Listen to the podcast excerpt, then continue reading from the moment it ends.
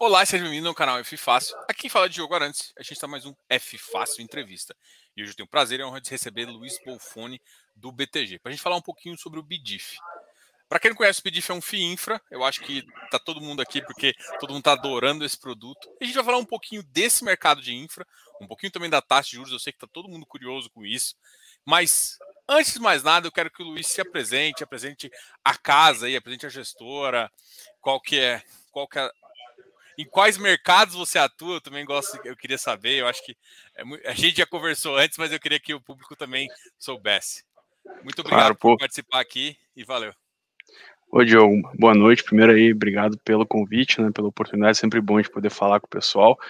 É, então, falando rapidamente sobre mim, né, então eu sou aqui o gestor de portfólio do BDIF, também é, de outros dois fundos que a gente tem, o Nox e o Endurance. O BTG como um todo, né, a gente tem uma asset é, bem forte, né, a gente tem aqui aproximadamente 300 bilhões de reais sob gestão. Quando a gente olha no mundo de crédito, né, a gente asset de 30 bi, né, sendo que ativos relacionados à infraestrutura, a gente tem hoje, opera dois, entre 2 bi e meio e 3 bi, isso flutua um pouco pelas nossas alocações.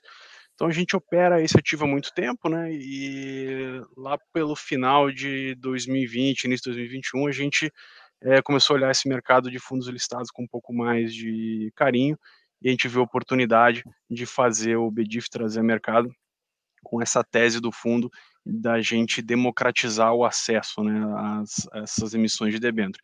Então, até entrando um pouco nessa história, a gente viu lá atrás que é, tinha um, normalmente o um investidor pessoa física, ou ele tinha, quando ele tinha acesso às debêntures, ele tinha acesso a debênture já num um prêmio muito amassado, né? então tinha, é, o fluxo era sempre a empresa emite, né, grandes investidores assumiam ali um, né, pegavam a operação lá com um prêmio maior, e aí quando isso chegava no investidor final, isso né, chegava num prêmio muito mais amassado, grande parte do ganho já tinha ficado com os investidores maiores. E a gente, esse veículo foi feito justamente para isso, né? Pô, vamos fazer alguma coisa no formato de renda que é, capture esse ganho, né, e traga o investidor para operar aí, para atuar de uma maneira mais par e passo com os nossos, com os grandes investidores do mercado.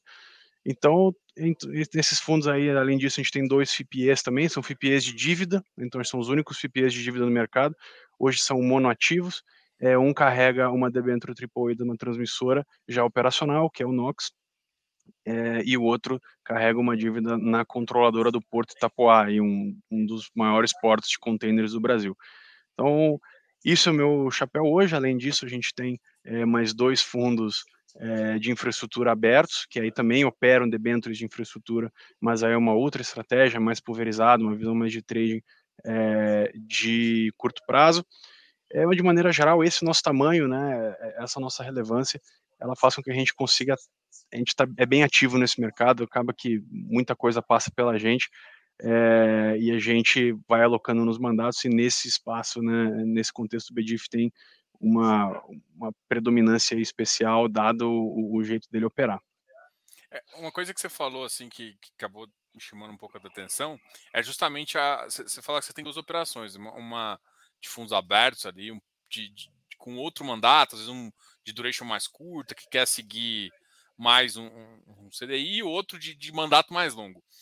Que, como é que você diferenciaria, assim, para o público, é, a, quem quem que é o seu cliente que você mais você acha que mais faz sentido para esse fundo aberto e para quem mais faz sentido é, para esse fundo é, para um fundo fechado como o, o FINFRA. E assim, é, eu, o que eu tenho percebido, e aí eu, eu quero que aproveite e comente sobre isso, é que o brasileiro gosta dessa renda mensal e muita gente hoje, hoje eu faço consultorias é, com, com pessoas, e, e a, isso ajuda muito a montar uma carteira previdenciária. Isso era uma coisa que, quando vocês pensaram no produto, é, era uma das intenções, né? Eu acabei de fazer um monte de pergunta, né? Comparar os dois produtos, né? Para quem serve e se, se quando foi projetado pro, o produto já tinha essa ideia de que isso já o, o pessoal que gosta dessa renda mensal iria aderir, iria fazer uma carteira previdenciária de um ativo como esse. Olha, foi exatamente isso, tá? Então a gente tinha nossos fundos abertos, eles trabalham como qualquer fundo aberto no mercado, né? Então é, a gente tem o, o brasileiro está mais acostumado com isso. É aquele fundo D30, né? Aloquei ali, é, é, um fundo que não tem nenhuma distribuição de renda, né? Então ele é, é todo é, todo ganho é feito pela valorização da cota. Quando o cliente quer usar, né, que precisa do dinheiro, ele tem que pedir o resgate, demora ali 30 dias. É, e é um fundo que ele tem uma ele tem é, o uso dele, né, como ele tem essa questão do resgate, ele tem que sempre ficar com uma posição em caixa, estar sempre olhando ali, gerindo também o passivo, né, então quando tem muita gente que sai, é, o gestor tem que vender os ativos para fazer mais caixa, então tem um pouco, é um pouco mais arriscado nesse ponto. É um produto muito bom, tem rodado muito bem, mas é para essa cabeça para quem não precisa de renda, né, quem é, gosta dessa tese é, de né, mais trading, mais algo de curto prazo, é, e que não, né, não, não, quer algo listado, né, quer algo é, que tenha uma liquidez até um pouco mais longa, mas que fique ali, né, no, no, no, não quer acessar o home broker. O que a gente viu é que tinha sim esse espaço, né, então tinha gente que procurava carteira de renda com debêntures, porque tem a isenção fiscal, né, lembrando que debênture, diferente de fundo imobiliário, tudo relacionado a debêntures incentivadas, a isenção fiscal ela é tanto no rendimento quanto no ganho de capital, então isso é diferente né, do, do, dos fundos imobiliários. Então tanto a debênture em si quanto o fundo. A gente viu que tinha, tinha muita gente que queria fazer carteiras né, de debêntures voltada para renda, mas não tinha esse produto com renda mensal. Aí o cara tem que fazer lá, não, eu vou comprar algumas debêntures, uma que paga em, em, em, fevereiro, outra que paga em março, outra que, sei lá, alguma que paga num, num, num período um pouco menor. Então, acabou que isso né, tinha essa necessidade do produto. A gente viu, era isso, tinha gente que gostava do produto, tinha gente que precisava da renda, gostava da renda, tinha interesse, né? E gostava mais desses produtos que tinham mais liquidez. Ah, eu posso comprar e posso vender quando eu quiser. E aí isso foi, né, acho que a, a semente ali para a gente fazer o BDIF e começar a desenvolver mais esse mercado de free infras que agora está indo tão bem aí. Legal. E puxando agora a ideia da estratégia um pouco do fundo, né? É, até, até tem uma pergunta aqui do Vitor, é, qual a diferença dele, né, do fundo, em relação aos concorrentes? E não é nem no sentido de tipo, ah, o concorrente é, ah, é pior, mas no sentido assim, cara, a nossa estratégia a gente baseou nisso e o nosso diferencial é isso, sabe? Pra, pra Sim, claro. Que... Olha, o nosso fundo, a, a tese dele sempre foi a seguinte, né? A gente ter é, um, um fundo fechado né, que tenha o passivo é, estático, ou seja, um fundo que não admite resgate. Se o cliente precisar é, do dinheiro, precisar sair, ele vai ter que vender isso na bolsa. Então, eu, gestor, eu não preciso desfazer alguma posição é, para dar saída para esse investidor. e com isso a gente pode ter posições um pouco mais concentradas. Né? Então, a gente olha ali, nosso fundo, a gente mira uma concentração por ativo de 5 a 10% do fundo, é, vis-a-vis um fundo é, é, aberto que esse número vai de 2 a 5, tá? em 1, 2 a 5%. É, são fundos muito mais pulverizados. Então, a gente tendo um fundo de tamanho relevante, né, um fundo que tem esse passivo estático, um fundo que possa tomar essas posições mais concentradas sem o medo do resgate, a gente conseguia gerar mais valor. Então, é, isso entra um pouco nos. Acho que esse é o primeiro diferencial do fundo, até mais em relação aos fundos abertos. Né? A gente consegue tomar posições maiores é, e posições mais com viés mais de longo prazo. Então, acho que o segundo ponto é o tamanho do fundo. Né? Acho que a gente ter um fundo é, já de 500 milhões de reais é algo que, é, quando a gente vai discutir com uma companhia, né, ou até mesmo com as, os bancos que estruturam dívidas, o nosso cheque é sempre relevante. Né? Quando, às vezes, um cheque ali é de 50, 70 milhões de reais, 100 milhões de reais, é algo que resolve a vida né, do projeto, às vezes é, é, ajuda muito quem está fazendo oferta, né? Por exemplo, o cara tem que fazer uma emissão de 300 milhões de reais, né? Que é um ativo que pô, pouca gente vai olhar, é um ativo que tem que parar, fazer uma análise mais é, mais detalhada. A gente mostrar ali, cara, faço, beleza, desses, isso aí reserva 50, 70, 100 milhões para mim. O cara, em vez de ele ter que achar, de 300 milhões que ele tinha que vender, ele tem que vender 250, 200. Então facilita muito. Normalmente essas casas, nesses casos, elas dão condições melhores para quem faz isso. Então é, o tamanho e o passivo, né, essa, essa capacidade de alocação de mais longo prazo, faz que a gente consiga condições melhores. Tá? É, um terceiro diferencial é justamente o nosso tamanho. Né? Dado aqui a gente, como, como grupo, né, o BTG Pactual é o segundo maior distribuidor de ativos de renda fixa, né, de debêntures, ativos de crédito privado no Brasil. É, isso é consistentemente, tá? Via é um dado do ranking Ambima. Então, assim, o mercado todo bate na gente. Então, a gente tem tanto uma originação muito forte aqui e, naturalmente, né, a gente estando aqui dentro, a gente consegue é, construir coisas mais a quatro mãos, então a gente é, né, consegue se posicionar melhor nessas operações, bem como o próprio tamanho da nossa asset, como a gente falou, faz com que todo mundo que, todas as casas relevantes que tenham um mandato legal, elas batam aqui. Então, é, a gente tem muito acesso a isso, uma capilaridade nesse ponto de originação muito grande. Então, tanto a nossa originação própria, como originação de terceiros. Então, acho que quando junta é, tudo isso, né, e por fim, a gente tem também é, o quarto ponto, é uma, uma atuação muito boa no mercado secundário, de novo, a questão do nosso tamanho, a gente tem contato com os principais brokers e tal, a gente consegue executar melhor essa nossa tese que é originar ativos com prêmios bons no mercado primário, né, capturar esses ganhos né, no curto médio prazo e uma vez capturados esses ganhos a gente gira o portfólio, tá? Então, é, acho que esse é o nosso principal diferencial, né? Esses são os nossos principais diferenciais.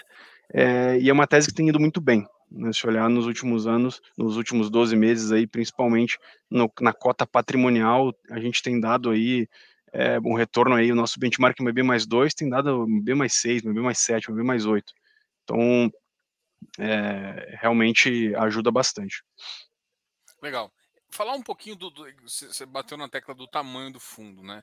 Hoje, olhando para o mercado, assim, mercado de debentures, é, você vê espaço para um, os FIINFRAs crescerem até que tamanho, duplicar de tamanho, e principalmente o, o, BIDIF, né? Você vê espaço para ter fundos de mais fundos de 2, 3 bilhões, assim. E, e, uma outra coisa é a liquidez do fundo, né? Como é que você avalia a liquidez do fundo para o investidor porque, assim, para o investidor pequeno, acho que faz pouca diferença, mas para o investidor agora já com bolso um pouco maior e que também queira essa visão previdenciária, que queira um rendimento ali em um fundo fechado, começa o cara começa a pensar, entendeu? Aí... Quando a gente quando a gente nasceu, né, quando o Bedif nasceu, é, a gente existiam entre 13 e 4. Eu digo entre 13 e 4 porque existiam dois fundos já captados, eh, de infra listados, existia o nosso que foi captado, existia também fundo ainda meio em captação. É, hoje esse mercado foi de 4 para 8 fundos listados, né, então os que vieram depois acabaram vindo um pouco menores, né, até por questão é, de mercado, etc. Mas hoje é uma, uma indústria que tem aí, a gente olha, é, mais ou menos 4 bi e meio, né, de, de, de tamanho, né, de patrimônio líquido desses fundos. É, se a gente olhar, contrabalancear isso, isso com eh, a própria emissão de debêntures, né, a gente tem emissão de debêntures de infraestrutura aí na casa de 20, 30 bilhões por ano. Então, eu acho que são, é, a gente tem muito espaço né, para crescer, eu acho que é, são fundos que deveriam ter, né, eu diria assim, no mínimo é, fundos listados deveria ser algo na casa aí de uns 8 a 10 bilhões de reais, então acho que a indústria deveria é, dobrar aí no, é, no médio prazo. E a gente vê cada vez mais a necessidade de infraestrutura, de, de, financiamento de infraestrutura no Brasil. Todo mundo sabe, né? Todo mundo que é brasileiro aí, a gente vê que a nossa infraestrutura tem muito que poderia melhorar, né? A gente tem um legado muito grande é, de financiamento público e algo que tem caído aí em, em desuso, né? Em, eles usam nos últimos anos. Hoje, o investimento privado em infraestrutura, ele é, grosso modo, o dobro do investimento público.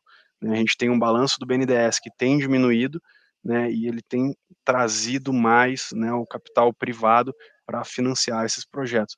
E acho que isso é algo que vem para ficar. Né? Então, a gente, é, o modelo de concessões do Brasil, né, principalmente é, no mercado de energia, no mercado é, de rodovias, a gente vê né, mercado portuário também, ferrovias e agora de saneamento, ele né, tá, a gente tem, uma, tem lições aprendidas aí dos últimos 20, 30 anos que fazem com que seja um modelo robusto. Né? A gente vê, volta e meia tem alguém, enfim, aparece algumas ideias brilhantes aí de não, vou baixar a energia desse jeito, vou baixar tal tarifa desse jeito, mas a verdade é que isso, né, o sistema brasileiro acaba sendo bem resiliente, né? A, a segurança jurídica, é, até hoje, espero que isso não mude, mas até hoje ela tem resistido muito bem. Então, eu acho que é natural né, que o capital privado financie cada vez mais. Né? O investimento em infraestrutura, ele é, é, ele é muito convidativo nesse ponto, né, porque tu tem maior previsibilidade, né, tem ali, é, são, são desenvolvimentos que não tem tanto risco tecnológico, né, tem um, um horizonte mais de longo prazo, tem é, receitas mais previsíveis, e isso atrai o capital. Né, aí tu consegue fazer uma conta com mais assertividade, de qual vai ser o meu retorno aqui. Né? E isso, normalmente, essa previsibilidade traz capital tanto nacional quanto estrangeiro. Então, de maneira geral, acho que é, é um movimento é, é, natural, eu acho que ele é, vai se intensificar nos próximos anos, principalmente a agenda de saneamento é uma agenda muito grande, a agenda de energia renovável é muito grande, a gente vê essa, tem essas demandas da sociedade, e acho que demanda por, é, por financiamento desse setor só vai aumentar, e os fundos é, têm essa, esse, juntamente com a pessoa física, né, eles têm esse, essa capacidade de achar operações boas e sustentar esse crescimento. Legal. Vamos, uh, antes até, eu quero já entrar logo, logo no fundo, mas eu queria antes falar um pouquinho dos setores, né? Eu costumo separar de uma forma didática que existem mais ou menos dois mundos de infra, né? Um mundo acíclico e um mundo mais cíclico, né? Assim, e essa aciclicidade é mais dependendo, por exemplo, olha, tem fundos, setores de energia, que a, o investimento só vai crescer o tamanho, de, de, de, ou seja, uma RAP, alguma coisa de receita, a tendência é sempre crescer não está dependendo da economia melhorar. Agora, já tem setores que onde você tem maior ou menor relevância é, econômica, assim, ou seja, se o mercado ano que vem o PIB não cresce tanto, aí você, você consegue ter uma correlação com, com, com rodovias, com portos. Então, esses setores são mais é, uma ciclicidade econômica, né? Ou seja, a economia vai bem, ele vai bem, e quando a economia vai mal, ele diminui também. Exatamente não vai mal, mas pior. Uhum. É, como, é que, como é que você enxerga esse, esse, esse, esse mundo e como é que você gosta de classificar, né? Eu faço a classificação assim, mas como é que você prefere? Até para fazer uma, uma, parte didática, que olha, energia eu considero isso, o ponto de atenção seria esse. Falar um pouquinho desse, pelo menos dos quatro claro, maiores claro. setores.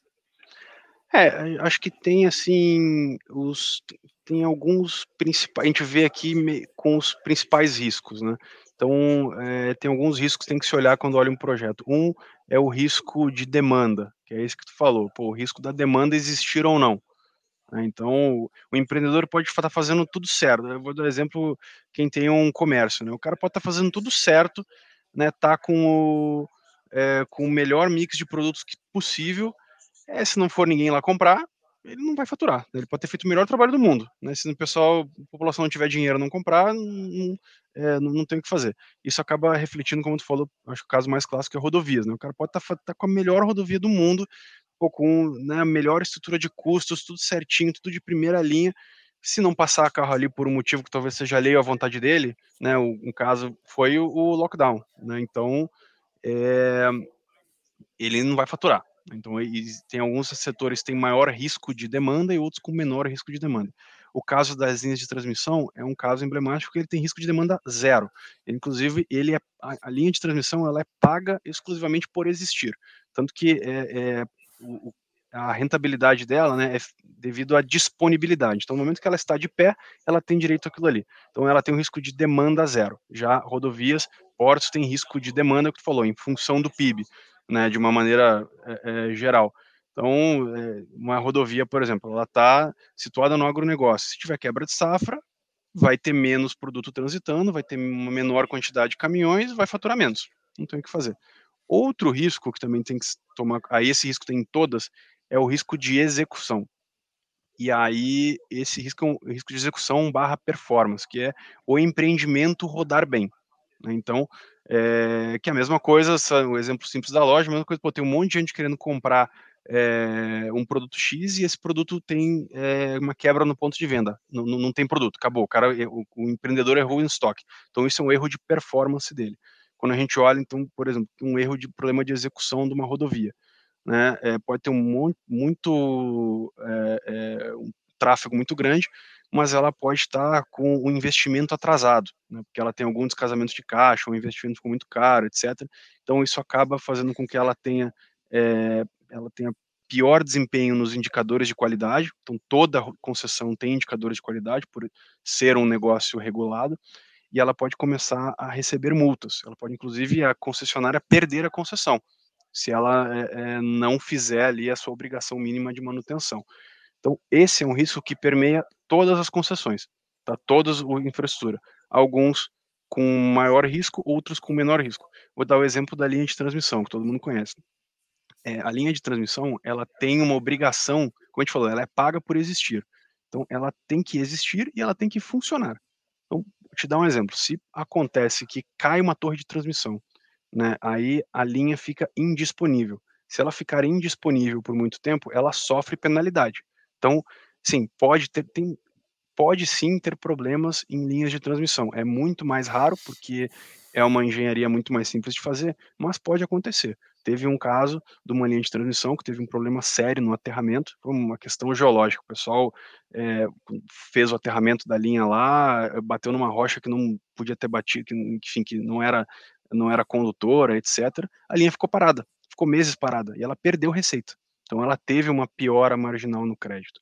É, quando tu olha é, isso impacta mais o setor de geração. Então, geração de energia, ele não tem risco de demanda, que ele tem contratos de longo prazo, normalmente firmados com contrapartes, mas ele tem risco de performance. Se por algum motivo ele não gerar a energia, ele vai sim sofrer penalidades e ele, a, concessão pode ter problemas, inclusive não pagar a dívida. Tá? Então, graças a Deus, isso nunca aconteceu né, no, no Brasil até hoje em, mercado de debêntures, até porque são muitos é, layers aí de proteção, né, até uma debênture vir a mercado, ela passa pelo crivo, inclusive de nós aqui, né, como força comprador e tal, mas é, acho que esse é um risco é, que o pessoal é um pouco mais específico de cada setor, mas, é, resumindo, né, diria essas, além do risco de demanda, risco de performance é algo que as pessoas têm que entender muito bem e que varia muito de empreendimento para empreendimento. É, eu sempre costumo chamar esse, esse risco de performance de risco operacional, né? Do cara não fazer cagadinha e, e, e aí perder a receita. É, uma, uma, coisa que eu acho uh, interessante, por exemplo, na maioria desses contratos, você tem até aquela questão, alguns até de lucro cessante. Por exemplo, se você. Você citou o caso de uma falha de terra, e aí às vezes fica disparando o relé e o, o cara sai. Mas existe também a falha de do tipo assim, caiu um raio muito é, e, a, e, danificou a linha e que vai ficar, vai demorar às vezes para chegar a peça e tudo mais, e, e repor dois meses, né? E aí você pode ter isso também, né? Muitos desses projetos já estrutura com, com isso. Alguns até são obrigatórios, se eu não me engano. Sim, sim, eles vêm com seguros, né? Muitos são obrigados a ter isso aí segurado. É, e tem normalmente casos mais extremos, assim, é, por exemplo, passou um furacão e, e né, derrubou uma linha de transmissão. É, isso aí muitas vezes chama-se, né, pode ser configurado como caso fortuito ou força maior. É totalmente fora do controle do empreendedor, né? Enfim, uma questão meteorológica, é, dado esse exemplo. Então, sim, eles têm esses mecanismos. Então, algo que seja é, não, isso varia um pouco de concessão para concessão, né? Tem algumas concessões é, que eles delimitam, né, quais são os, as responsabilidades do empreendedor. Então, tem coisas pela qual o empreendedor é responsável, então ele não pode pedir né, qualquer tipo de indenização, e tem coisas pela qual ele não é responsável. Então, aí, por mais que aconteça o evento que ele não é responsável, ele tem o direito de pedir um reequilíbrio econômico, que é algo que quem acompanha um pouco mais de perto pode ver volta e meia essa discussão, né? Ah, a concessão tal pediu excludente de responsabilidade, pediu reequilíbrio econômico, é tudo essa conversa. Pô, o que é o que é de responsabilidade dele, que ele um, um lucro ou prejuízo com o qual ele tem que arcar, e o que que não é dele, que ele tem direito ali a se ressarcir com, com o poder concedente. É, essa, essa, essa, essa é uma nuance que eu acho que o pessoal que vai começar a investir no mercado de infra vai começar a ter que pegar, né? Algumas coisas de setores que acaba tendo essa, essa, essa questão aí que eu acho que é muito importante entender. Eu vou entrar num detalhe do fundo, né? Até para uhum. poder perguntar. Tem uma pergunta aqui muito legal aqui é, do Business Papers, que é a seguinte: parabéns pelo trabalho. Poderia comentar sobre o comitê de investimento esteira de análise e qual uh, diferencial entre executivos do nível Eduardo apoiando a estratégia? Claro. É, como que a gente faz aqui, né? Então a gente tem uma, a gente tem duas instâncias. A primeira instância é o comitê de crédito, que é aqui na, na própria mesa de crédito, né? Então a gente começa, né? É, eu como gestor de portfólio sou quem identifica, né, as oportunidades, depois que essa operação que faz legal, faça negociação comercial, então a gente monta aqui a análise. Então tenho a ajuda aqui do, do dos analistas é, do nosso research aqui. É, a gente monta né, o produto, né, o, na verdade, o, a proposta de investimento, né, a gente, porque faz sentido para o fundo, não faz, a gente discute entre nós, a gente chega no consenso, ó, nós aqui, né, e eu, é, o Eduardo Arraes, que é o head é, de crédito aqui da mesa, né, de, da Asset, é, a gente discute em comitê, entre nós aqui, no, no, time inteiro, pô, faz sentido, a gente passa por toda essa questão, né, mais de crédito, a gente olha é, faz sentido econômico, estrutura de garantias, questão operacional, né, enquadramento, etc. Toda essa parte é, é, do dia a dia, uma vez que a gente, beleza, o fundo pode investir, é um bom investimento, né, a gente acha que adiciona valor, beleza. A gente pega essa apresentação já, né, esse, esse, essa proposta de investimento, a gente leva para o comitê de investimento. Né? Então, o comitê de investimento ele é uma instância adicional, a gente mostra, né, pro, é uma, uma mais holística, né, a gente traz os principais executivos é, aqui da Asset, então a gente traz o CEO da Asset, né, é, que era o Eduardo Guardi, agora, né, infelizmente, após o falecimento dele, ele tá, foi substituído interinamente pelo Alan Hadid, que também é o CEO da Asset, a gente tem o próprio Eduardo Arraes, que é o head de crédito aqui da Asset, e a gente tem é, o CRO, né, o Chief Risk Officer do grupo BTG Pactual, tem aí também 24 anos de experiência é, em crédito, né, então ele faz parte de diversos comitês, ele tem uma visão holística muito boa. Então aqui a gente aborda questões, é, a gente passa de novo, né, naturalmente o caso, a gente tem aí essa, essa avaliação e essa chancela é, desses executivos. É, na nossa visão, a gente colocou isso justamente para trazer né, esse, essa instância que não é tão comum né, nos fundos de crédito brasileiros. Então, a gente, isso aí é mais comum em fundos é, de private equity, fundos inclusive é, né, lá de fora, estrangeiros ou com investidores estrangeiros, e é um nível de governança adicional que fomos aí, acho que um dos primeiros a trazer nesse nível, e traz uma enfim, é uma seriedade grande para o produto, né? Primeiro mostra o quão é, a gente está com o produto, segundo mostra a nossa visão de longo prazo, e terceiro é, traz essa experiência para essa assunção de risco. A gente sempre fala, né? Todas as posições que a gente assume dentro do BDIF são posições que a gente tem conforto no longo prazo. Então, não são operações assim, ah, comprei agora aqui, eu tenho que vender em dois, três meses, senão, cara, daqui a pouco vai dar problema. Não, né? A gente compra olhando o longo prazo, a gente olha a execução de uma tese. Uma vez que aquela tese é concluída, né, a gente tem a realização, tem o ganho ou não, né, pode ser que não, é, quando a gente vê que, cara, não, não vai sair como a gente gostaria, que, é, isso aí também pode acontecer, é, a gente desinveste e parte para outra, né. A gente não tem, né, não, não nasce com essa necessidade, é, com esse desconforto do longo prazo, tá? Legal. É o contrário sempre, né? Assim, eu Tô pensando a longo prazo, mas se der uma abertura aqui, é, eu. Se der para ganhar um mais, eu vou ganhar mais, né? Sempre eu assim. vou ganhar mais. Ainda mais que eu origino tanto, né? Exato. É, vamos aproveitar, e assim, eu acho que tem algumas perguntas aqui já. já, já o pessoal está muito curioso aqui com a questão, né, que, que é a da recompra, né? Eu uhum. quero, antes de começar até na mudança do regulamento, da Assembleia para mudar o regulamento, como é que começou essa, essa, essa consulta que vocês fizeram à, CVM para perguntar se o, se o próprio fundo é, poderia fazer isso, sendo positivo, até chegar nessa, nessa questão é, da mudança do regulamento que acabou de ser aprovada. Claro. É, isso começou metade do ano passado, né? Então começou em conversas aqui. Eh, primeiro, como a gente poderia aumentar a liquidez do fundo. Então acho que sempre foi uma preocupação nossa. A gente tem vindo nesse é, nesse movimento. Então parte importante também foi em novembro do ano passado que a gente consultou os cotistas, eles aprovaram a mudança do fundo para o investidor geral, né, o que aumenta a, a, o potencial de negociação das cotas. É, e nessas conversas a gente viu a possibilidade, bom, é, primeiro, que que gente, por que, que fundo não pode recomprar cota? Né? Então, no momento ali é, que tem investidores que estão precisando de uma liquidez, né, por algum motivo tem uma força vendedora maior, é, e enfim, e isso isso pode trazer um, um, essa aquisição, né, essa aquisição e cancelamento de cotas pode trazer um ganho é, para o investidor que olha mais longo prazo. Era uma situação na nossa visão muito clara de ganha-ganha. Né? Quem quer sair consegue ter um comprador marginal que acaba sendo o próprio fundo, né, que vê ali, bom, se é um valor muito descontado, ele pode entrar comprando, né, e assim dar essa liquidez, essa saída para quem precisa, e ao mesmo tempo o investidor que gosta do fundo, que está confortável, ele tem um ganho patrimonial, né, porque eu estou recomprando o meu passivo com um deságio. Então, se eu compro meu passivo 10% desagiado, grosso modo, eu ganhei, quem ficou ganhou 10% né, sobre, o, sobre o valor recomprado. Então, muitas vezes a gente falava, pô, hoje em dia o melhor negócio do fundo possível seria recomprar a própria cota. Não tem investimento que dê um retorno melhor do que ele recomprar a própria carteira desagiado.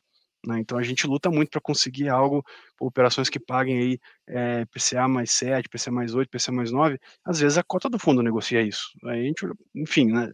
E ela negocia por quê? Porque tem é, o desastre está sendo aplicado em grande parte porque tem gente querendo sair, né? É, mas é uma parcela pequena. Então, assim, esses foram os dois principais drivers, assim, né? Vamos tentar um instrumento a mais para a gente poder né, é, dar liquidez no momento de maior estresse, ao mesmo tempo que a gente gera valor para os cotistas que gostam do fundo que querem ficar.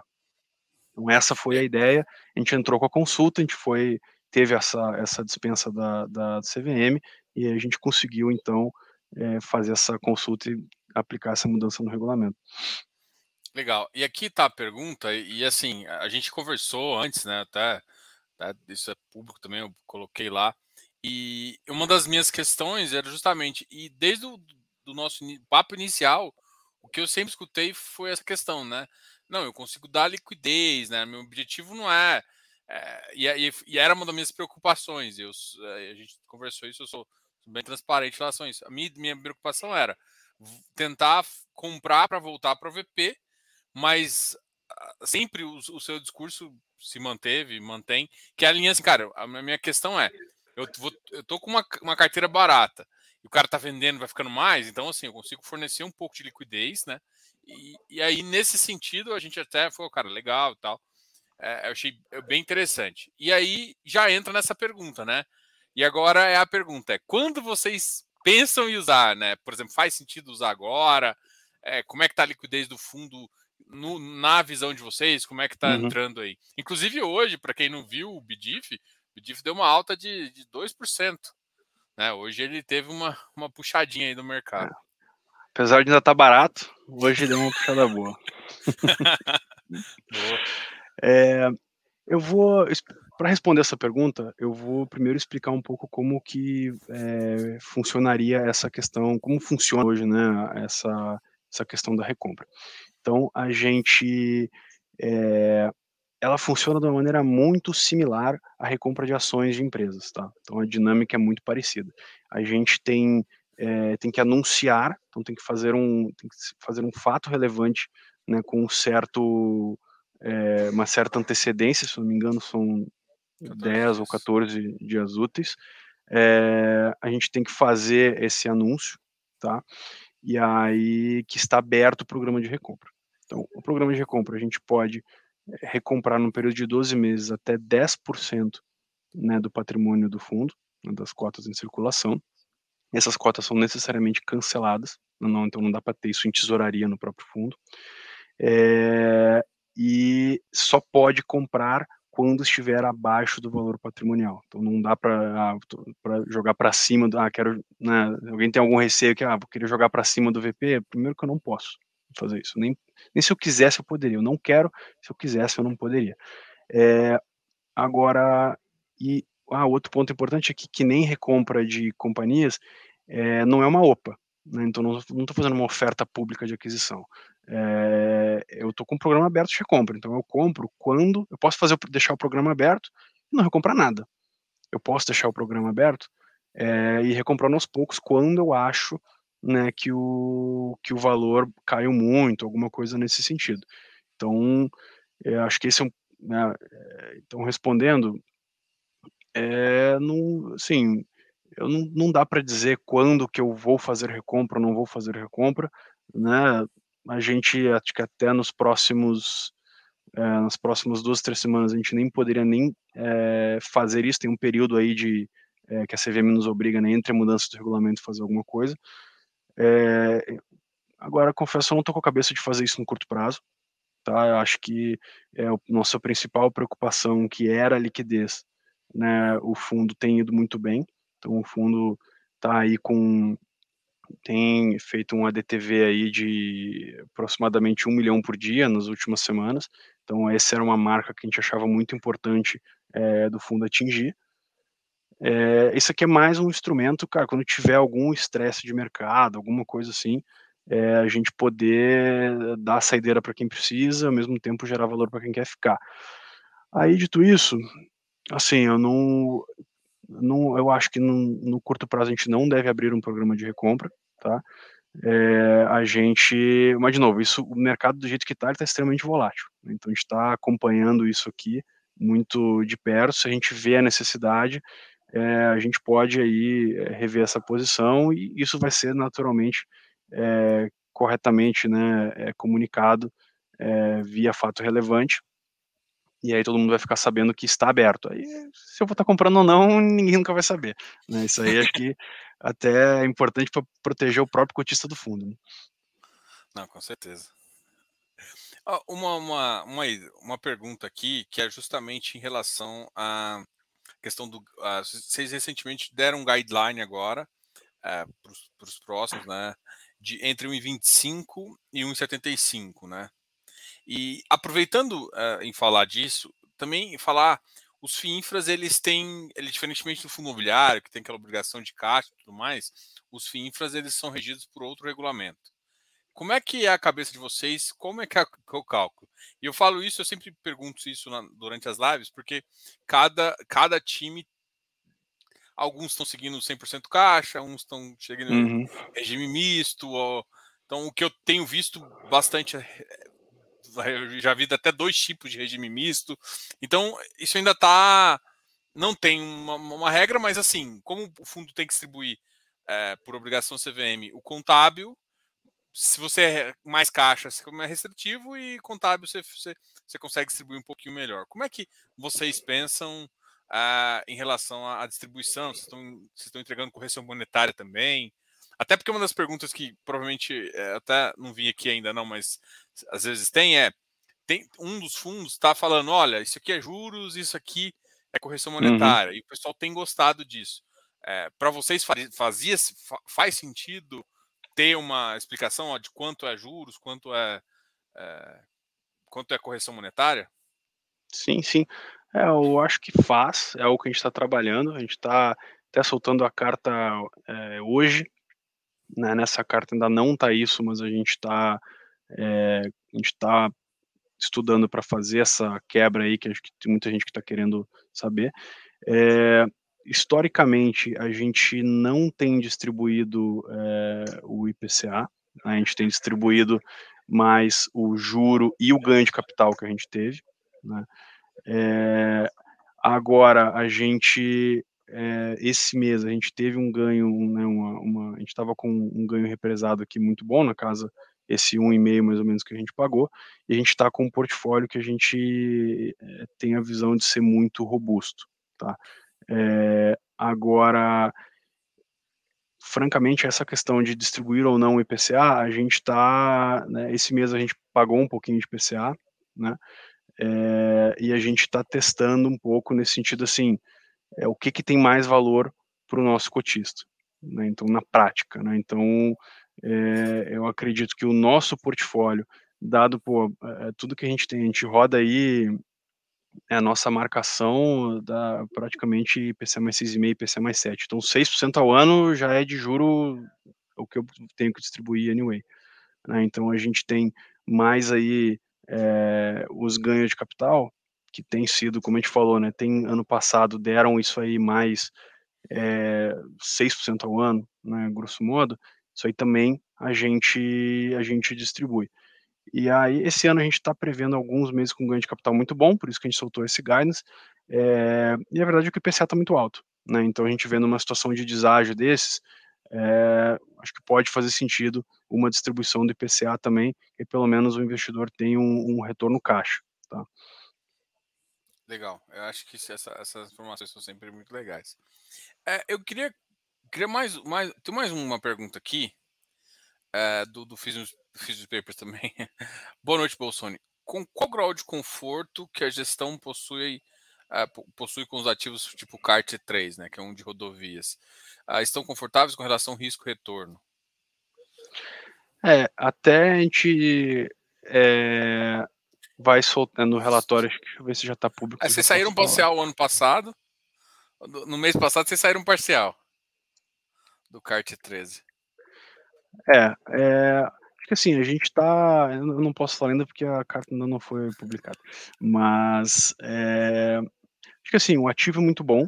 Né, eu acho que a questão de risco ali é, é um ativo já operacional. Né, acho que o problema da, da, da Raposo Tavares era mais uma questão de acionista, né? Então o acionista ele não tinha muita capacidade de financiamento, que era em Vepar, estava numa situação um pouco mais endividada, tal. Quando foi para o Pátria, né, é, que foi por toda questão de sinergia com Pipa lá, eles é, acho que melhorou muito né, o perfil de crédito e isso se traduziu nessa emissão, que só a emissão, né, já numa taxa mais baixa, num custo financeiro menor, já destravou muito valor. Então acho a questão de risco, é, acho que continuamos confortáveis. Né.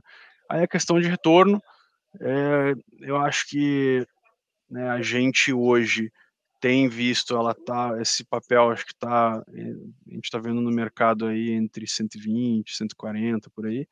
Acho que até agora está um pouco menos está mais 120 um pouco menor.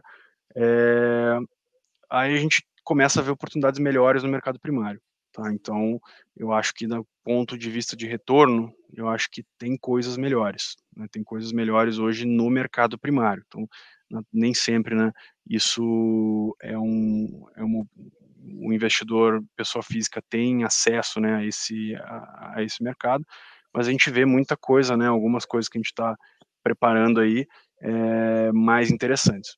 Tá? Então, acho que risco-retorno já eu já acho ok, já não acho algo né, tão bom quanto era como entramos. Né? A gente já teve um, já capturou um ganho interessante aí. E acho que estendendo aí no ponto geral de rodovias, acho que rodovias é um mundo é, está um mundo um pouco heterogêneo. Né? Eu acho que, no geral, o que o investidor tem que tomar, é, é, olhar um pouco mais é esse tráfego agora em 2022 e também a questão do aumento de custos né, da, do cimento asfáltico, que aumenta o, o custo de, de CAPEX. Os ativos da nossa carteira, a gente continua né, é, nessa questão de risco, estão muito bem defendidos, né, não é algo que nos preocupa, mas tem que ficar de olho uma situação que você comentou ali, eu acho que acontece com outros players, que é você, por exemplo, ter um grupo controlador e o grupo controlador não está tão bem. Muda, essa mudança de grupo controlador às vezes faz bem para o papel, justamente você conseguir tomar dívidas mais baratas e tudo mais. É, parte disso é um caso tipo Metro Rio, assim, é um caso que é, a, a mudança de controlador agradou vocês do papel Metro Rio. Sim. Não, a mudança de controlador acho que foi bem positiva. Acho que foi muito positiva.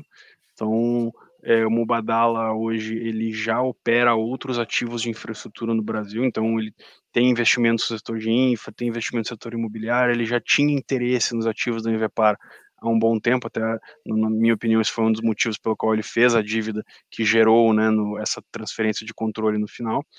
É, no caso de Rio acho que ajuda muito, né, porque é, é uma concessão que ela tem, se olhar, né, olhar a modelagem no médio prazo, é uma concessão que gera muito caixa, então tem uma demanda é, cativa, depende naturalmente da volta do trabalho presencial, depende da volta das atividades no centro da cidade do Rio de Janeiro, e é algo que tem é, frustrou no ano passado, né, então algo que tem a curva né, de recuperação, dado as ondas sucessivas de Covid, ela vem sendo, é, ela teve que ser reajustada, então hoje a gente espera que volte aí na, ao longo de 2024, 2025 a plena capacidade pré-pandemia, então é algo um pouco mais demorado, é, mas é uma concessão, assim, no médio prazo, ela é extremamente solvente, né? Então, acho que isso é até um dos motivos pelo qual a FIT manteve o rating duplo a menos, né? Vários casos aí receberam, dado esse aumento de insumos, receberam downgrade.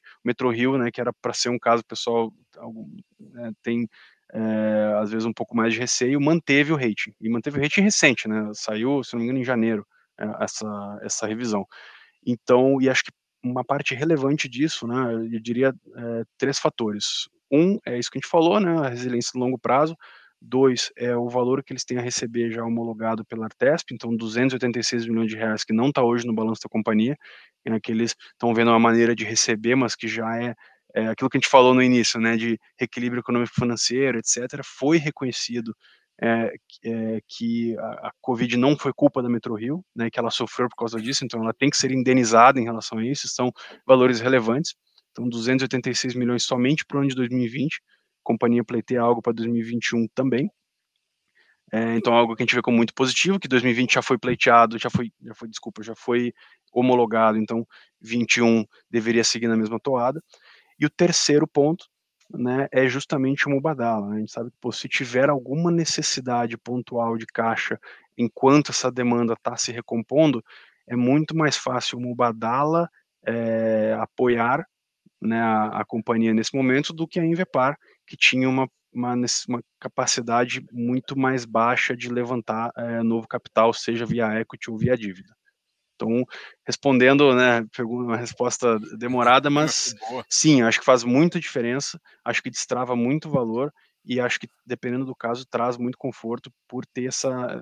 Pô, o cara pagou, a gente sempre faz essa pergunta, né? Faz essa, essa reflexão, pô, quanto o cara pagou, né? E quanto ele precisa colocar de dinheiro a mais para resolver um eventual problema. É, quando essa relação é pequena e a pessoa e o investidor, né, o acionista tem o bolso para isso, nos traz muito conforto. Que é o caso do Mubadala. Né? Então, foi pagaram, acho que foi 1,6 bilhão de reais é, pela concessão. Ela não vai ser ali 30, 40, 50, 100 milhões de reais que vão ser vão prejudicar o investimento. Legal. É, uma, uma, pergunta aqui, até depois a gente vai voltar para as operações, é sobre emissão, né? É uma questão, muita gente vai perguntar em relação, eu vi aqui emissão abaixo do VP, mas a minha pergunta não é exatamente isso. É, é, o procedimento que vocês vão fazer de emissão. Por que, que eu estou perguntando? Porque tem como você levar. Como é um FICF infra, né? Você pode levantar o fundo, já, já ter basicamente o portfólio todo montado e, e a liquidação ser só para efetivar a compra do ativo, né? É, como é que vocês pre pretendem fazer emissões subsequentes, né? Levanta outro fundo master e faz isso, ou vocês vão comprar no próprio fundo master? Como é que vocês, pretendem fazer essa, eh, essa questão? Olha, é, tendo oportunidade, né, enfim, quando chegar esse dia, é, a gente pretende fazer algo muito parecido como a gente fez na, no IPO, tá? Então, no IPO foi um meio do caminho. Então, a gente tinha já, a gente não esperou para fechar todo o, o 100% da alocação, mas a gente já nascia com algo é, bem encaminhado. O fundo nasceu na época, é, lembrando, 50% alocado. Era 30% do fundo em Metro Rio, 20% em Way 306, que estavam com, o Metro Rio estava com 410 bips de spread, depois a gente começou a sair aí na casa de 170, 200 bips, é, e o Way 306 estava com 280 bips de spread, e aí hoje negociei na casa de 120 a 140 bips. Então, a gente viu, é, exemplifica um pouco do que a gente pensa, cara, risco-retorno, né, cara, tinha muito retorno. Então, a gente assumiu ali posições grandes e que deram um retorno bem relevante ao longo do ano. É, como é que a gente fez lá, né? A gente constituiu um fundo master para não perder a oportunidade, a gente viu a oportunidade que ia ser os dias âncora, é, a gente usou, né, ficou com isso aí, esse warehousing, como chama, né, então ficou com isso aí guardado, e a gente transferiu, né, esse, na verdade a gente vendeu as cotas do fundo master é, para o para o FIC, né, sem nenhum ganho de capital por lado da asset, tá? Então a nossa, sempre que a gente faz isso, a ideia é transferindo é, justamente para guardar para a gente poder levantar. Então é, não tem assim, ah, comprou mais comprou mais caro do que, né, comprou esse, esses fundos é, esses ativos iniciais mais caro do que do que poderia ter, do que poderia ter sido. Não é nessa cabeça, não é aí que a gente pretende ganhar dinheiro, né? Nossa nosso business aqui é ganhar dinheiro com a gestão é, do fundo, né? Não com esse tipo de coisa.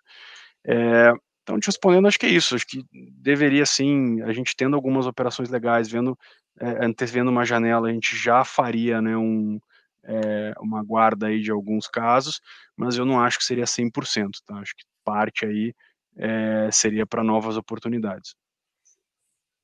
Legal. É, tem uma pergunta aqui que é, é a pergunta das mais, mas eu vou fazer aqui para deixar. Parabéns, Diogo. O que vocês atribuem o fundo estar sendo negociado abaixo do VP? E aí eu completo essa, essa pergunta, porque, por exemplo, você vê alguma justificativa por, por exemplo, alguns fundos high grade em outras sessões não está descontado, ter ágil, e aqui você tem um fundo high grade, com uma esfera de infra é, não descontado e, e, ainda com deságio? Olha, eh, eu acho, de novo, a gente tem as nossas suposições, né? É um, é, é um pouco é difícil saber o que passa na cabeça de cada um, né, dos investidores, mas de maneira geral acho que tinha é, existia um prêmio referente à, à liquidez, né, então acho que a liquidez é importante ter um ADTV baixo, tira ali um pouco do é, da atratividade, principalmente para grandes investidores. É, eu acho que tem um ponto até de, é, de certo desconhecimento do ativo, né, então da carteira tal. Acho que tem um pouco né, de receio.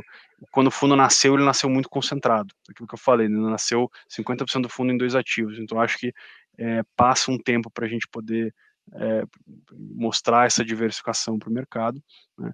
Acho que tem um ponto, um pouco de do dividend yield, né, então principalmente com o DI subindo, né, é, o dividend yield acabou né, talvez ficando não tão atrativo quanto é, até próprios fundos imobiliários, né, etc. Então isso é algo é, relevante. E, cara, eu acho que imagino que é isso. Eu não, assim, qualidade do portfólio é qualidade do portfólio é, é, boa, a tese, assim, o resultado patrimonial é muito bom. Acho que é mais uma questão isso, assim, de é, o pessoal ter um pouco mais de ter transparência, ter negociação é, e é o que a gente está testando agora, paga mais. Legal. Ah, boa noite, Bofone. Poderia nos explicar como seria esse enquadramento de debêntures não incentivadas, o fundo poder comprar debêntures não incentivadas e estender o benefício tributário a eles? Algum risco de questionamento ou multa ou BDIF? Você poder. Vocês Claro, não. O que acontece? É, isso é uma, é uma regra bem clara é, do, dos fundos de debênture incentivada. Então, o fundo ele pode, né, nos primeiros é, nos primeiros dois anos, por assim dizer, investir até um terço do patrimônio dele em ativos não relacionados à infraestrutura. Então, desculpa, que não tenham, não sejam 12431, não sejam enquadrados na lei de infraestrutura. É, isso aí eh, não, inclui, inclusive, a posição caixa. Né? Então, pode ser caixa ou ativos não infra. Isso aí é algo é, absolutamente é, usual, que tem em todos os fundos de infraestrutura e é algo justamente que a regulação antevê como uma possibilidade do, de, de adequação, né? O fundo ir é, não, não ter uma pressão de alocação de curto prazo, né? Então dá esses buffers aí de tempo para o fundo ir achando operações alocando. Então essa é, é, a cabeça. Então, e aí depois de dois anos, esse número, esse percentual baixa para 15%, ou seja, tem que estar substancialmente alocado em debêntures incentivadas. Então, é, eu não, sim, isso aqui é, é, uma prática usual de mercado, tem, não, não vejo risco nenhum para o fundo, tá? Ah, e uma outra coisa que, que eu acho interessante, e aí você pode até dizer, é que toda vez que você faz um novo master, você reseta isso, certo? Sim. Ou não? Sim. Ou seja, o que, que eu quis falar para o pessoal, por exemplo? É, o FIC Infra, que é a estrutura de fundo fechado aqui em cima, compra um, F, um, um, um fundo aberto, normalmente ele é o mandatário e tem é só um cotista. Toda vez que ele faz emissão, é, se ele criar um novo master, é, é, essa, é, quando, quando, você cria um fundo, a regra vale dos dois anos. Então ele ainda tem dois anos para alocar a nova questão. Sim. Então ele, durante toda vez que você fizer a emissão, você, você ganha esse benefício de alocação. É claro que numa menor proporção, dependendo do tamanho da sua emissão, mas isso isso, é, isso ajuda também né, na alocação. Você pode tomar algumas debêntures assim e carregar. Inclusive, né, nesses 15%, se você carregar também, você carrega com, com, com uma sem taxa, certo? Ou não? É, sem imposto, fala? Isso, isso. Isso, é sem imposto. É. Então, é, é, essa, é a, essa é a beleza né, do, desse incentivo adicional.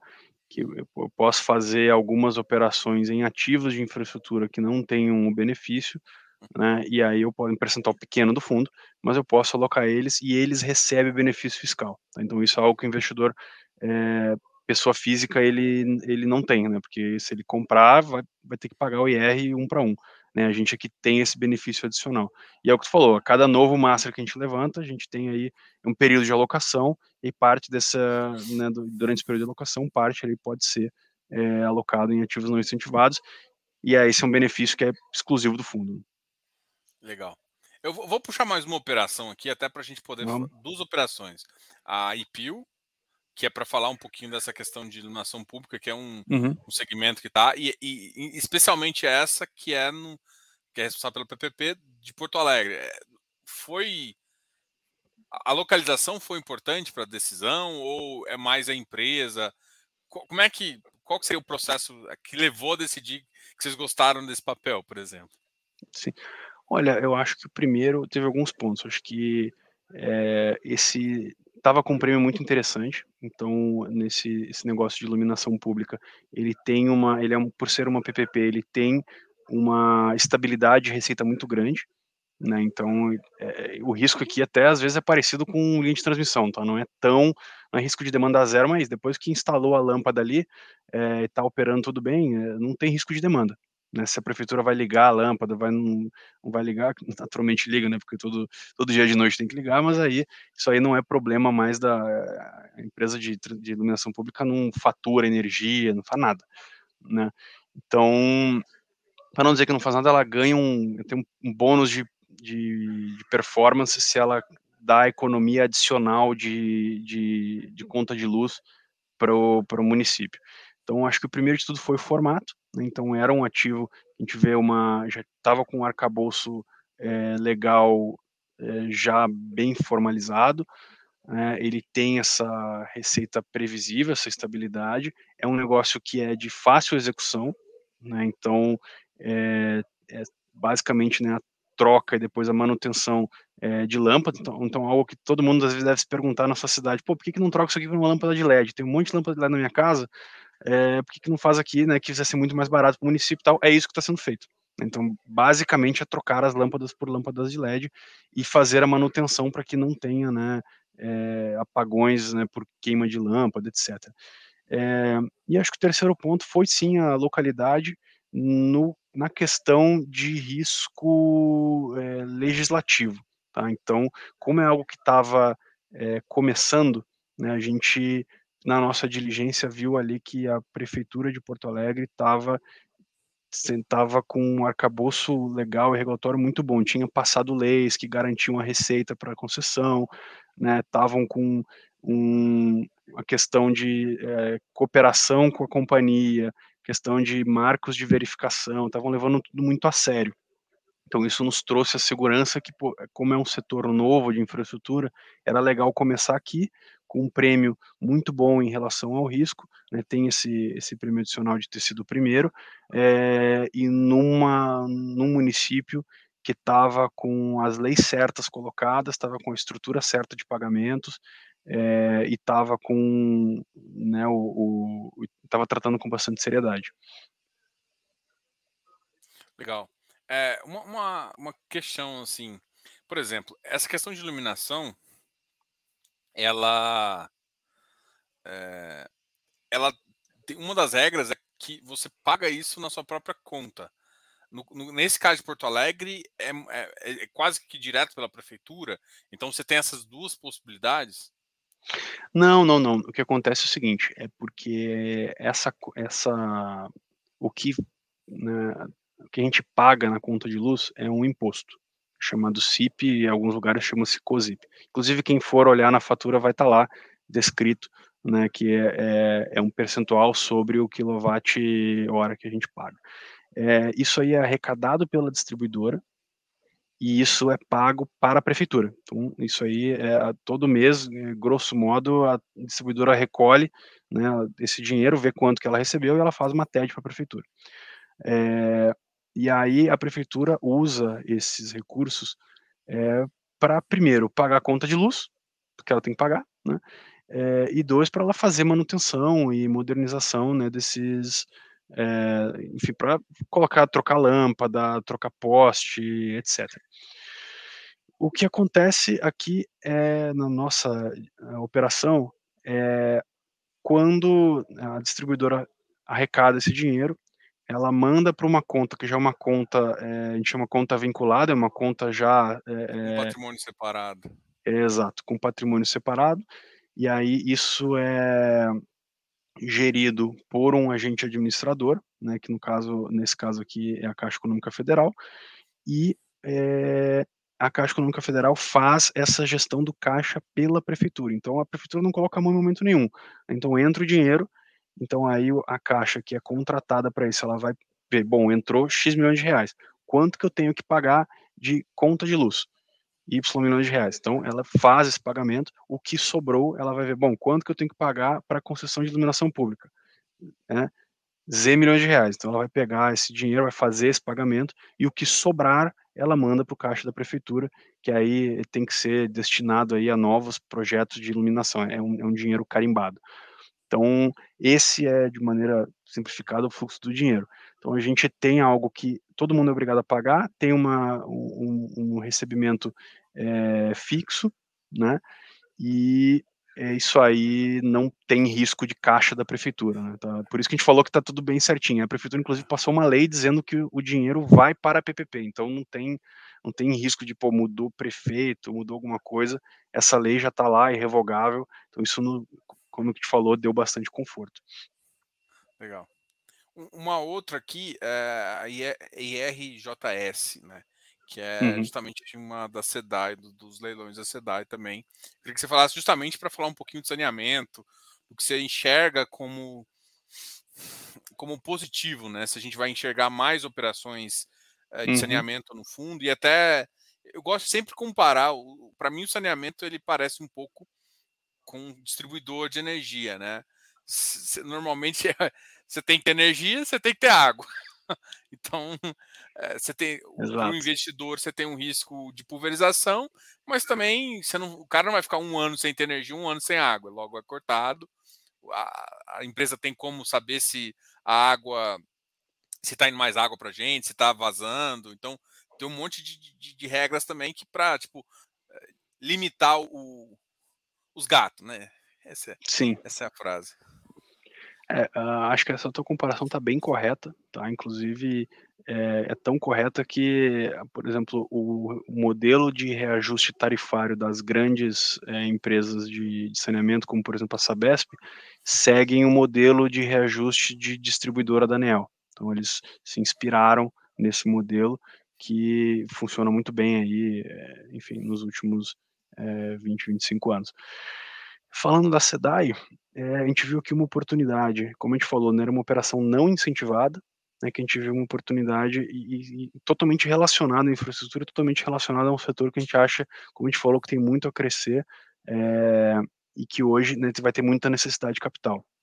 Então a gente viu aí uma operação que tem é, basicamente é, o dinheiro, a, essa dívida foi feita para pagar a outorga, né, que o, a Iguá precisava é, pagar em virtude do leilão da SEDAI, e, enfim, tinha né, as garantias né, da SEDAI, né, então tem todas as garantias do, da, da, do lote é, ganho, mais é, aval da Iguá Saneamento, né, que Iguá Saneamento hoje tem enfim, um grupo de investidores é, canadenses ali de grande porte, que dão um fôlego para ela continuar crescendo e foram os que ancoraram aí também os aportes de capital de equity né, necessários para eles fazerem parte do pagamento. Né? Dos 7 bi, eles pagaram, grosso modo, meia meia aí dívida equity. Então, esse foi um caso, é um, um, business que a gente já olha, então a gente olha saneamento aqui em, né, nos nossos mandatos é, de crédito já há um bom tempo. É, eu, inclusive, desde que eu olho crédito, eu olho energia e saneamento, né? Então, também acompanho esse setor há bastante tempo. E é o que tu falou, assim, é, o risco de execução é baixo, né? Porque a complexidade do investimento é baixa, né? É, são é, o, o, capex ali é muito mais obra civil, né? Não tem um, um risco de tecnologia, por assim dizer.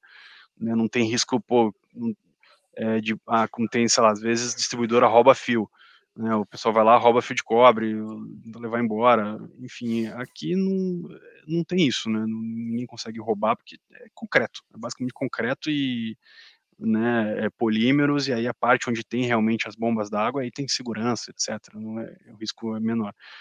Então, é, um, é isso, um negócio muito resiliente, que está tá muito carente de investimentos, né, por causa, enfim, da, é um, é, é um setor que é historicamente estatal, né? O governo cada vez com menos fôlego para investimentos acabou é, aparecendo na, na, na no, nos, nos, nos, índices de, de atendimento de saneamento e é, a gente viu aqui, pô, isso aí, cara, um setor, né, principalmente nessa operação, um setor muito estável, né, que a gente acha, porque a gente gosta de operar, é uma empresa que está pagando um prêmio, né, que ela não paga esse prêmio na maior parte das suas dívidas, então está pagando pontualmente um prêmio porque teve uma necessidade de levantar muito capital muito rápido é, e com um bom pacote de garantias. Então, cara, a gente, enfim, foi uma operação assim, é, isso a gente tem mais outras duas no, no, no portfólio que são parecidas, né, então a gente tem é, Projeto Lake e FIM Participações, que aí são dívidas é, parecidas, mas daí em empresas da EGEA, então a Prolagos e a, e a Guariroba. Então, de novo, também concessões já maduras, que geram caixa, etc. E é, com um bom pacote de garantias. E é, garantias não, na verdade, mas são as ações da companhia. Né? Então, de maneira geral, a gente vê eh, esse setor, cara, com muitos bons olhos. Então, é algo que a gente gostaria, sim. Hoje a gente vê a carteira do fundo está 40% energia, 14% saneamento. É, ao longo dos anos, a gente gostaria de ver esse percentual de saneamento aí é, crescendo bastante, tá? Legal. Tem uma pergunta aqui do Eleu que, que, que, que eu acho que muita gente não sabe, mas teve o, um leilão do BNDES aí para selecionar alguns fundos, né? É, e aí foi selecionado um master de vocês. Esse fundo vai vir para o BDIF? Como é que. Olha, ele foi é, pré-selecionado na primeira fase, né? É, e a gente, sim, obviamente né, tem todo agora um processo competitivo ainda, mas a gente avalia sim que ele seja uma plataforma é, de co-investimento né, entre é, o BDIF e o próprio BNDES. A gente, tá, a gente busca, está buscando essa parceria, que na nossa visão é algo que traz é, bastante valor para a própria franquia. Né? Então a gente acaba, é, como a gente falou, aumentando o tamanho da estratégia, trazendo é, né, o selo do BNDES de aprovação da, da nossa, da nossa operação aqui, e também um acesso um pouco maior a, a, a operações, né, principalmente operações ali é, originadas, né, ou que tenham, ou que passem lá pelo, pelo, pelo banco. Mas, de novo, isso aqui é algo, é, é um, uma chamada né, pública, a gente mandou lá uma proposta que a gente acha que é, cria valor tanto né, para os cotistas do BDIF quanto para o BNDES, né, que seriam com o investidor, e ajuda a gente a alavancar a estratégia e conseguir né, fazer tickets maiores, né, ter mais, é, mais é, poder de investimento é, sem a necessidade de uma de um eventual follow-on ou algo, né, de uma maneira que de uma maneira dilutiva. Ah, não, assim, eu também a gente enxerga, a gente vem acompanhando esses, esses leilões aí. A gente, a, a, gente acompanha e sabe que é bem positivo. A gente estava vendo quais fundos foram. E eu, eu acho que isso também é, mostra um projeto que vocês fizeram que, que chamou atenção Sim. também, né? Uma coisa positiva também. E outra, selecionar, só pro, pelo menos no nosso racional aqui, é você tem um fundo de 500, que o cara vai, seja colocar um bi ou 500 milhões, o dobro. Você dilui, você pode ter mais operações, você tem mais. E, e não necessariamente vai, vai, impactar em preço, o pessoal tem que entender, mas você consegue ter mais operações no portfólio, isso já dilui o risco e também, como você falou, cheques maiores que ajudam bastante, tá? Tem uma pergunta aqui, uh, que é do Duzono. Você tem posição no fundo? Algo que me desagrada no, no, nos fundos, inclusive de FIIs, é a falta de alinhamento. Os gestores ali não tem muito. E, e, eu acho que essa pergunta é até maldosa, porque no sentido eu vejo, eu, eu, conheço, assim, eu converso com vários gestores, vários gestores grandes e pequenos, e, e a maioria que eu conheço tem bastante, tem um pouco ou bastante, assim. É, pelo menos é o que eu, pelo menos das, pessoas que eu converso mais, esses têm. Se você quiser responder, também não precisa, não. Não, não, eu respondo. Tenho sim, tenho sim. É, entrei inclusive no IPO, né? É, de lá para cá aumentei minha posição, também fui fazendo marketing para amigos, botei até amigos e família, né? Então botei minha cara a tapa ali, falei não, vai que o negócio é bom e tal. Então tem sim, não tem problema responder. Não, eu, eu, falo, eu falo isso. Quando o cara fala assim que ele botou a família, aí eu, aí eu tô tranquilo. Porque assim, não tem. A, a, a família é muito bom, amo minha família, mas toda vez que a gente fala de investimento, é, é o cara, é o seu tio que vai te ligar e assim, mas eu coloquei a tanto aqui e caiu 2%. O que, que aconteceu? então, quando o cara põe a família, ele está disposto a falar: não, tá bom, tá bom. Luiz, eu queria muito agradecer esse bate-papo aqui. Tá? Foi muito legal. A gente, eu espero ter outras vezes você aqui no, no canal. Quero agradecer demais essa, essa conversa. É, depois a gente também pode falar. Eu sei que eu até perguntado do NDD, do Nox. A gente pode falar desses fundos também, fazer claro. uma live sobre os dois, sobre as duas estratégias. É, e eu quero agradecer mesmo. Vou, vou, terminar aqui. A gente já tá uma hora e dez. Eu combinei uma hora, mas o papo ficou bom. Eu estendi um pouquinho. Não, legal, pô, Diogo, de novo. De novo aí, obrigado aí pelo espaço, pela oportunidade, a conversa foi ótima. Estou sempre aberto aí a gente conversar, acho que a gente tem que fazer né, isso aí mais vezes. É, e obrigado também a todo mundo aí que é, compareceu, que está assistindo, que mandou pergunta, que investe no fundo, que acredita na estratégia.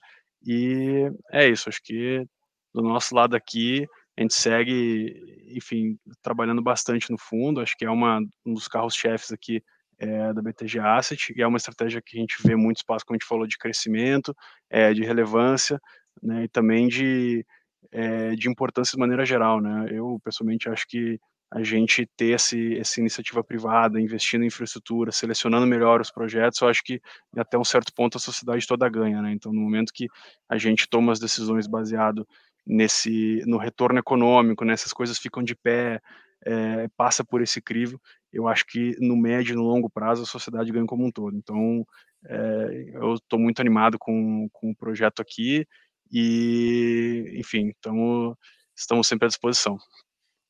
Obrigado, Luiz. É, pessoal, quero agradecer a todo mundo que estava vendo. Hoje tem uma audiência bem relevante, bem legal. Obrigado a todos. Aqui embaixo está o site do BDIF, então se quiser pegar o relatório que vai sair daqui a pouco, se quiser pegar mais informações também. Quentinho tá no aqui, forno. Tá quentinho no forno. Se quiser pegar mais informações, relatórios, regulamento, tá tudo aqui uh, nesse, nesse aqui. E também eu deixei um link aqui embaixo do e-book que a gente fez de infra para quem também quer começar. Né? É importante muito relatório, isso, o e-book não vai eliminar o relatório, inclusive tem um link de, de todos os, os, os ativos para você sempre se informar mais. Obrigado a todos aí e até a próxima. Tchau, tchau. Tchau, pessoal.